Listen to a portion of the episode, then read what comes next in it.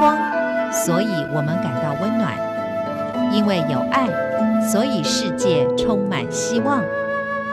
十分暖心文，传递善美乐，让爱无所不在。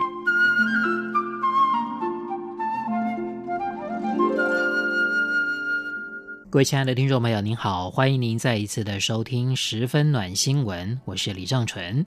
我们今天要跟大家分享的是为贫病者而战的李智神父的故事。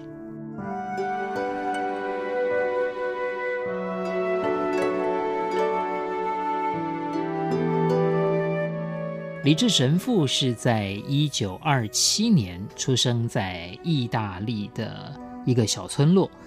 这是一个以养牛、生产乳酪闻名的村庄，他的父母都是务农为生。那李志神父在八个兄弟姐妹当中排名第七，他的父母都是笃信天主的信徒，还有两位哥哥进入了修院。他从小就在这种虔诚的信仰氛围当中长大。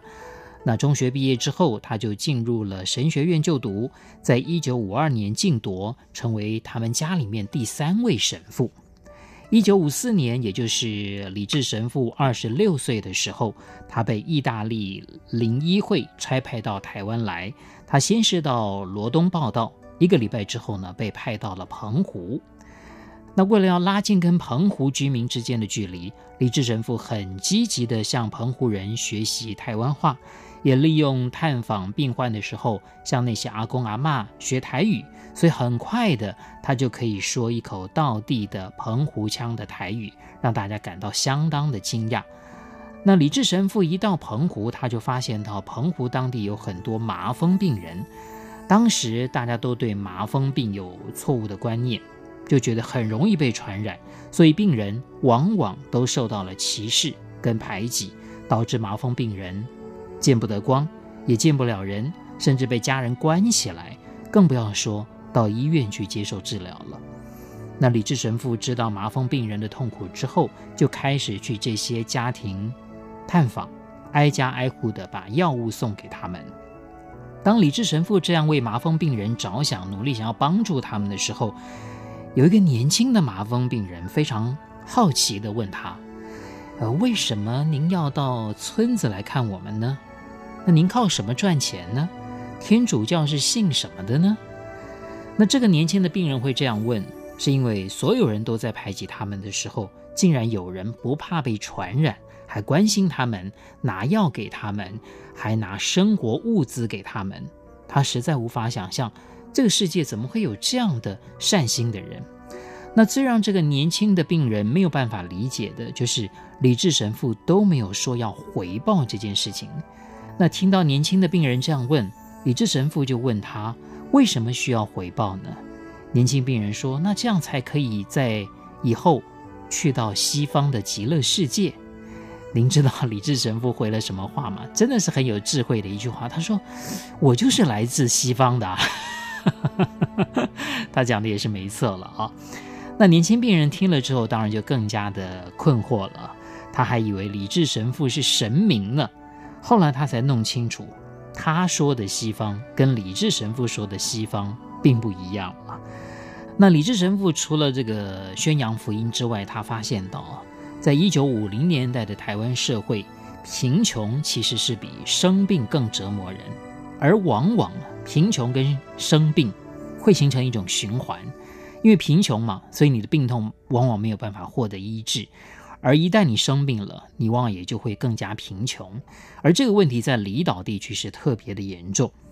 李志神父经常看到很多人家里面什么都没有，所以他除了把贫穷的病人带回医院治疗之外，也写信到罗东的灵医会，还有在意大利同样是神父的兄长，募集各种民生物资送给贫穷人家，帮助他们可以温饱度日。在一九五七年的年底，林医会把李志神父调回了罗东，就派他去罗东圣母医院的分院丸山疗养院当院长。这所疗养院呢，是专门收容肺结核病患的疗养所，因为收费低廉，那么对贫穷病人又非常的照顾，所以许多贫穷人家会不辞旅途的遥远，把患病的亲人送到这边来就医。但也因为这样，不少病人家属把这个亲人送来之后呢，就断了音讯了。这对病人的心灵来说是很大的打击。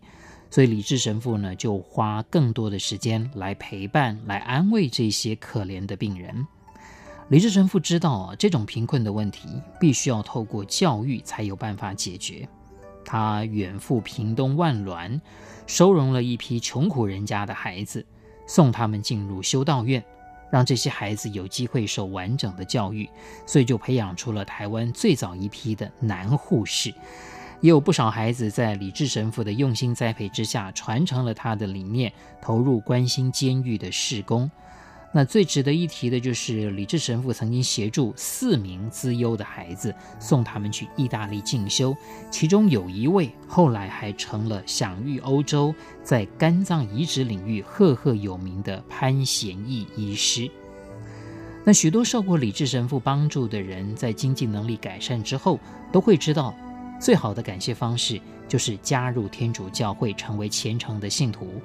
那还有一些人表达感谢的方式，就是捐出他们能力所及的金钱，因为他们知道李志神父会把这些钱拿去帮助更多需要帮助的人。就连医院的员工遇到困境的时候，也会找李志神父。那这些向李志神父请求金钱帮助的人，从来不需要写借据，因为李志神父说，每个人都有自尊，如果不是真的遇上了困难。谁也不会轻易开口要求帮忙，所以可以帮忙就帮忙，不用多问什么。那也因为他不要求借据，所以反而产生一种良性的效果，更没有人敢骗他。那他对别人很大方、很慷慨，他自己过得其实很简朴，甚至他连自己的内衣裤破了也是缝缝补补。他总是把钱去提供给需要的人。他说，钱对他来说没有什么用途，但也许对需要的人来说，那就好像是荒漠里面的甘露一样。那为了要让病人感觉到被高度尊重，李志神父要求员工都不要戴口罩，甚至跟病人讲话的时候也不可以保持距离。他所坚持的理由是，不管是什么病，病人都必须被高度的尊重。因为这些病人在家里面、在外面都已经被人家隔绝了，现在来到丸山疗养院就要被尊重、被仔细的呵护。那么到一九九二年的时候，李志神父又再次的被派往澎湖马公惠民医院担任副院长。当时罗东圣母医院跟丸山疗养院的员工跟病人听到之后，都来跟他告别，有好几百个人挤爆了他的办公室。很多人回忆当时的情景，就是几乎大家都哭红了双眼，因为舍不得李智神父，好像是牧羊人一样，他一旦离开，大家就好像是走失的羊一样，根本不知道该怎么办才好。那李智神父离开澎湖三十多年，又再次回去，当时澎湖已经变化很多了。那李智神父呢，还是回到了他过去所关心的白沙乡。还是看到有一些贫困的老人跟没有人照顾的病人，而那个时候也还没有实施全民健保，这些人没有办法安心的就医。李志神父和过去一样热情不减，带着教友去探访这些被社会遗忘的贫困病人跟孤独老人，照顾他们，带食物跟钱给需要的人。那去澎湖两年之后呢，李志神父又再次被调回罗东圣母医院。大家看到他回来都高兴的不得了，好像捡回了宝贝一样。同样的，澎湖当地的病人跟员工也是哭红了双眼。那李志神父把一辈子都奉献给台湾人，他也常常说自己是台湾人，确实如此。